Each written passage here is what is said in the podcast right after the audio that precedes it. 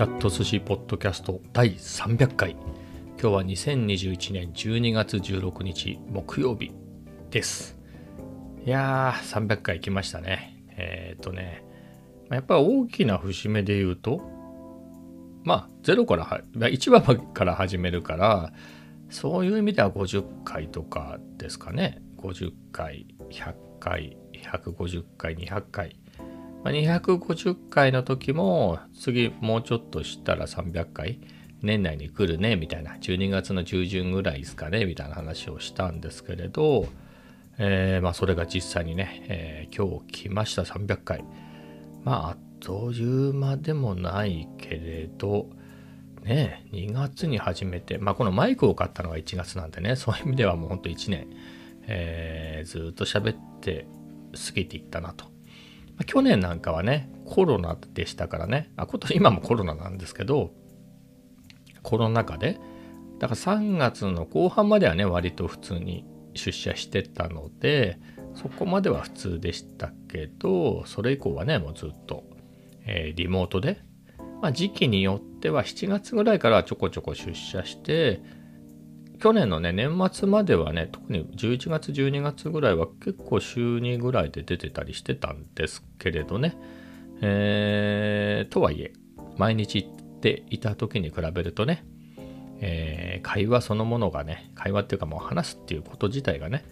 えー、少なくなっていて、まあ、家族はいますから、そういう意味では全然喋らないってことはないんですけれど、まあそれに比べるとね、今年はこの1月にこのマイクを買って、えー、その1ヶ月ぐらい準備でね、えっ、ー、とね、幻の第1回をずっと撮ってたんで、えー、それで、えー、だから1月の後半からか、中盤、中旬、後後半21月2何日に買ったような気がするんですけど、このマイク。まあそこからずっと喋りっぱなしで毎日来てるんで、しかもね、だんだん長くなってきて、最近は30分ぐらい喋ってて、しかも1回ざーっと撮った後、えー、もう一回撮り直したりっていうのをね、2回3回みたいなことをやっていたりするので、まあそういう意味ではね、えー、喉が強くなったとは言いませんね。やっぱ普段はもっと喋ってると思うんでね、普段っていうかそのリモートの前はね、もっと喋っていたと思うので、まあ、ただ、その去年のリモートに入ったからの比べるとだいぶ、えー、声を出したりっていうのはしてるかなと思います。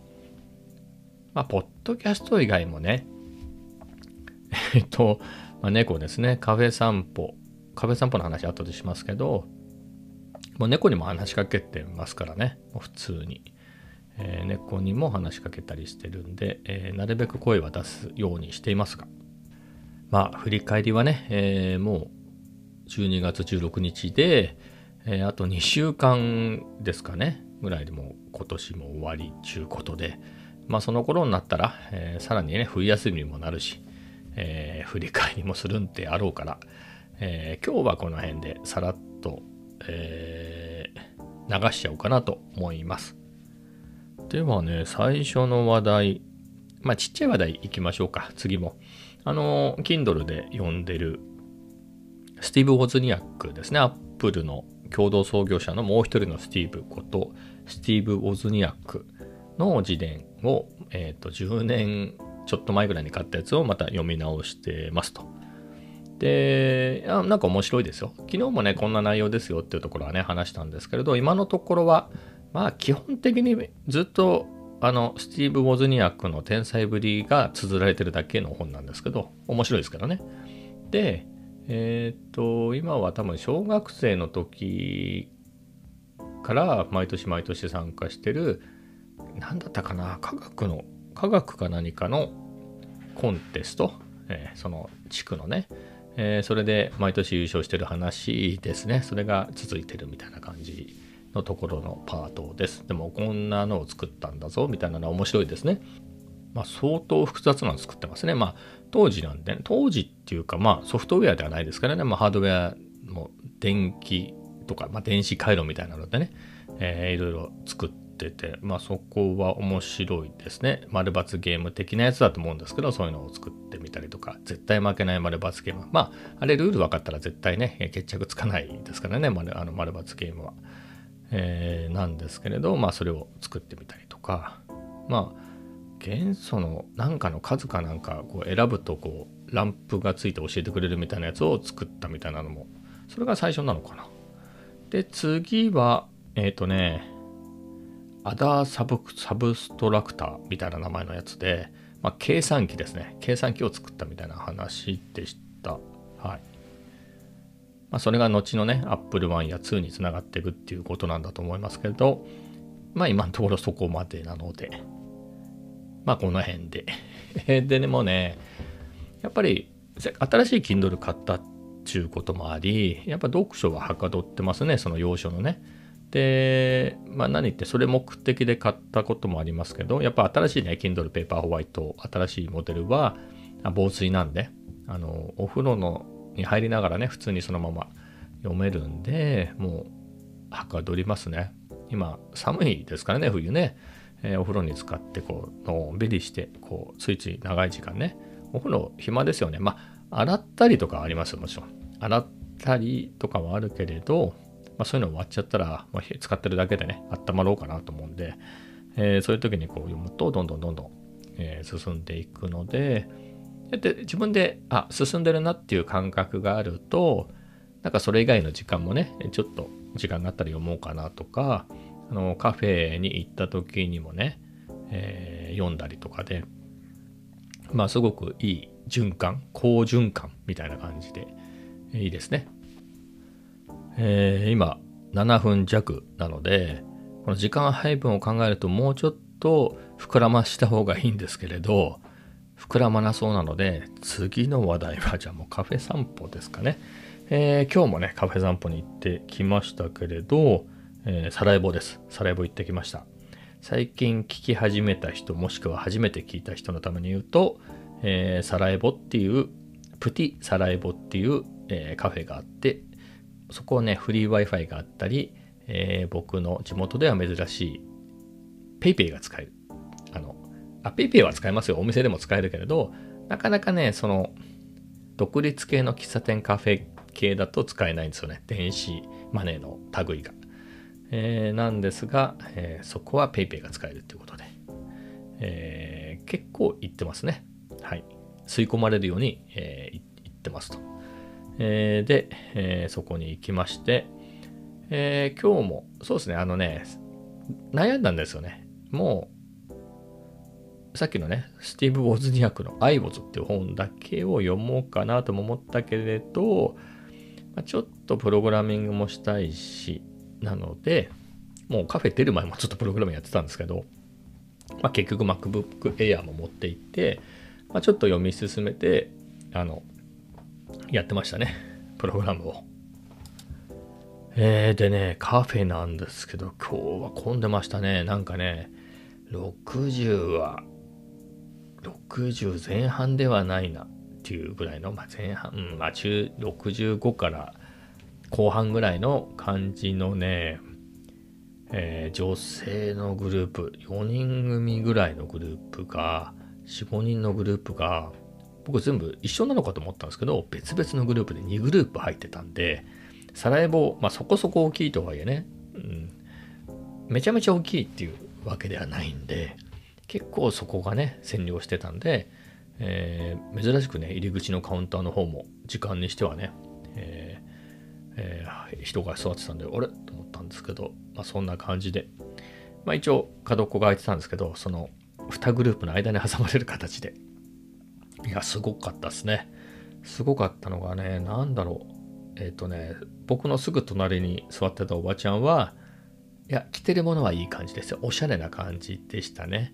うん、なんか海外に行って話をずっと他のおばちゃんたちに、他の伊豆下田に行ったって言ってるね、GoTo トラベルで行ったことがない、ちょっとあの去年のね、GoTo トラベルで、えー、と普段は泊まらない、えー、高いとこ、プレミアムな感じなとこに泊まって、えー、嬉しかったって言ってるおばちゃんに対して、あの海外旅行の良さをずっと語ってたみたいな感じの人でしたけれど、まあ、着てるものもおしゃれでしたね、その人は。ただね、髪の毛は角刈りみたいな、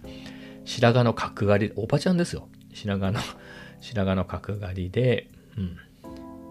あのね、警察官やってる、あの、弟、あんな感じですっていう。それをおばちゃんにしたらこうなるのかなみたいな、えー、そんな感じでしたね。うんえー、そんなのがいて、まあ、すごいのがね、その2グループいてですよ。だからね、えっとね、4人組と5人組なのかな、6人組ぐらいか。だから、えっ、ー、と、9人、10人ぐらいなんですよ。2グループ、別々のグループだけど、そのおばちゃんがね、1人しかマスクしてないの。それでもバンバンもう、おばちゃんって感じで、もう、日本からコロナはなくなったなみたいな感じですよ。もうすごいなと思って。そんな感じでバンバン話してましたよ。すっごい。やっぱりね、だからってうるさいとかはね、ないです。僕は、あの、えー、ノイズキャンセリングヘッドホンでチャット施設持ってますから。えっ、ー、と、最近お気に入りは耳当て代わりのソニーの WH1000X M2 ですけどね。まあ AirPods Pro の方がノイズキャンセリング効くんですけど、まあまあ別にこれぐらいでいいかなということで、AirPods Pro は使わずにでしたけれど、まあそんな感じでね、えー、過ごしました。で、飲んだのは、まあ、今日もアイスカフェラテですね。外の基本的にまあそんなに寒くなかったですかね。まあでもダッフルコートで言ったらちょっと暑かったかなぐらいでした。で、えー、中に入るとね、お店の中に入った直後って暑いじゃないですか、歩いてきて。なので、ついついアイスカフェラテを頼んでしまうんですが、今日もそうでしたと。よっぽどの時ですかね、もうあからさまにちょっとあれ薄着すぎたかな今日はみたいな時とかはえっ、ー、とホット飲みますけどね。朝一に行った時とか。あまあですけどまあ最近はやっぱりずっとアイスが多いかな。まあそんな感じでしたね。で、まあ、プログラムの方はもうカフェ散歩とはまた別で話してもいいんですけれどえっとね、息子に買ってあげたゲームで学ぶ JavaScript 入門ってやつは、えー、もうお役ごめんって言ったら失礼ですけど、もういいかなって感じで、えー、まあ自分のやりたいことを自分でやって調べてやっていこうっていうことで、えー、まあそれが何かっていうと、えー、キース・ピーターズってね、あの、昨日も話しましたけれど、やっぱり2000年代のフラッシュのアクションスクリプトで、あの数学とか物理のね、そういうのの計算をしながらモーショングラフィックをやるっていうので言うと、えー、みんなネタにしてたようなね、ネタっていうのはいい意味でね、もうそこを参考にしてとか、そこのコードを丸パクリしたんじゃないかみたいなのも多分世の中のフラッシュのそっち系のフラッシュの人は多かったと思いますけど、まあ、その人の本を僕は持ってて、もうな、あの、当時ね、ペーパーバッグで買って、まあ、そういうのも読んでたので、まあ、その頃やってたような、それがフラッシュアクションスクリプトの2と3の本ね、それぞれの本だったので、まあ、今はもうフラッシュできないんでね、えー、なくないので、えー、それを JavaScript でやろうっていうことで、えー、やってます。まあ、順調に進んでますね。まあ、あとね、あの、探したらですね、あの、キース・ピーターズ、あの、名前が違うんですけど、あ、キース・ピーターズのっていう人の名前は合ってるんですけど、そのアクションスクリプトの頃の本は、Making Things Move っていう名前の本だったんですけど、同じ内容を JavaScript にしたやつが違う名前で本に出てたんですね。えー、なので、えー、それでも勉強できると。ただ、こっちがね、結構古いんですよ。2011年ぐらいの本なので、まあ全然動きますけど、この書き方が今時なのかはちょっととわかんないなというのは気になりましたけど、最初ね、気になったんですけど、始めちゃうとね、やっぱり僕ほら、キース・ピーターズのその書き方の作法みたいのに慣れてるから、いちいちこれも律儀にクラスにしてんだなみたいなのとか。ねだってゲームで学ぶ JavaScript 入門とかね、もう全部一つのファイルに入りがちですけどね、やっぱキース・ピーターズはね、そういうクラスは別ファイルに分けていたりとか、そうだよね。キース・ピーターズの本ってそうだったよね、みたいな感じで、懐かしくなりましたね。うん。で、まあでも同じ本でね、同じ本っていうか、同じことを別な言語でやろうとしてる本なので、まあ、やっぱりもう十何年か前とはいえね、結構やり込んだので、えー、そこは結構わかりやすいですね。ああ、JavaScript でこれはこんな感じでやるんだみたいなのがね。ああ、だからクラスの定義とかも、あの、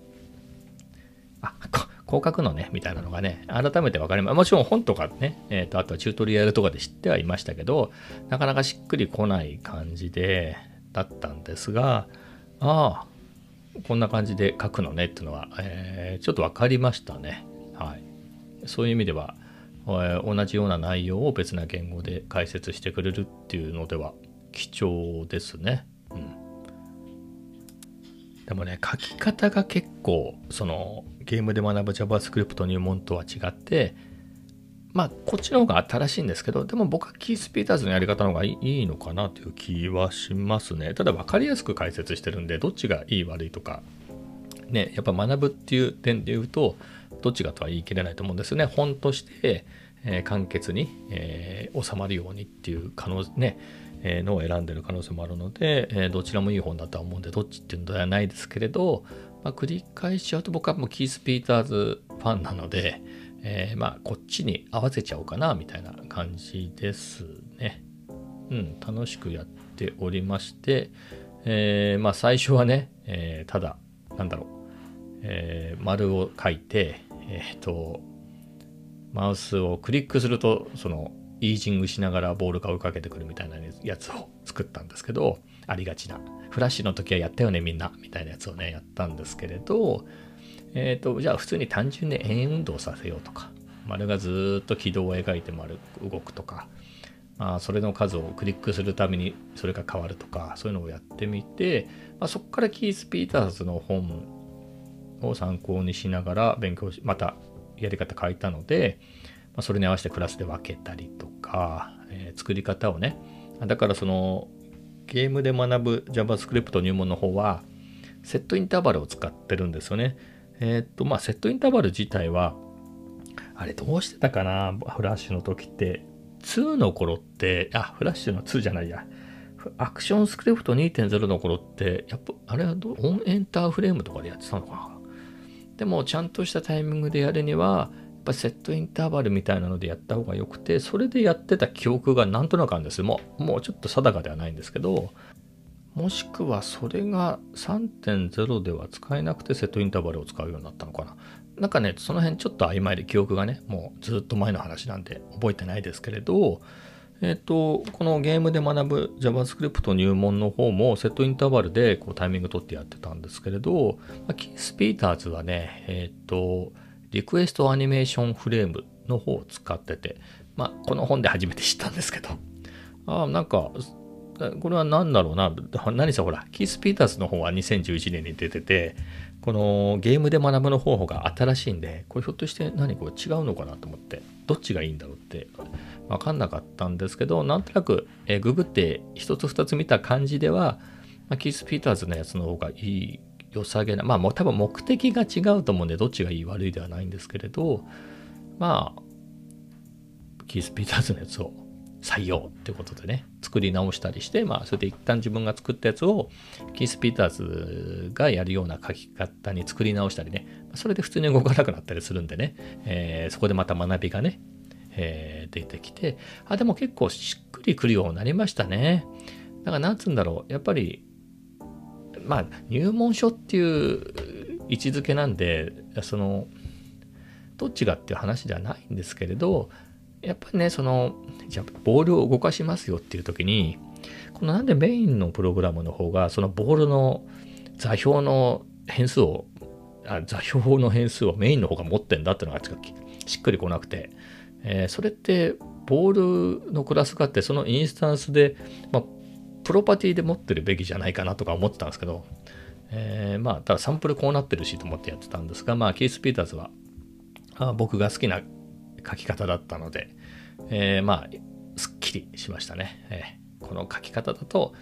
はかどるぞと、えー、その昔フラッシュのねアクションスクリプトでやってた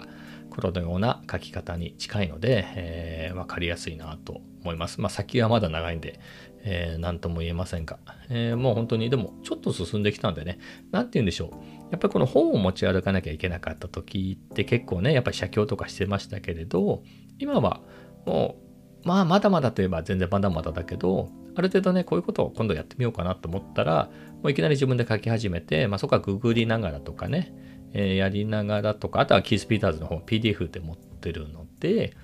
まあ、それを参考にしながらとかができるんで、まあ、荷物もいらないし、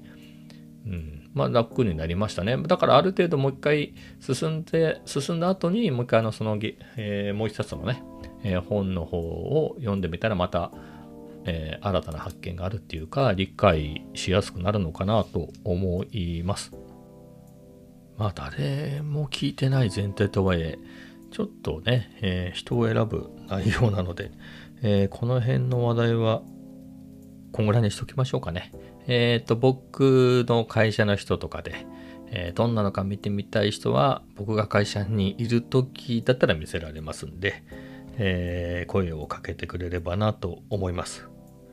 えー、それでは次の話題、 no idea でいっちゃおう。えっ、ー、とね、えっ、ー、と、Vlog ね、98本目公開してて、それが金沢旅行の3日目ですね。兼六園金沢城、えー、東茶屋街。でね、今99本目を作ってて、結構出来上がってるんですけど、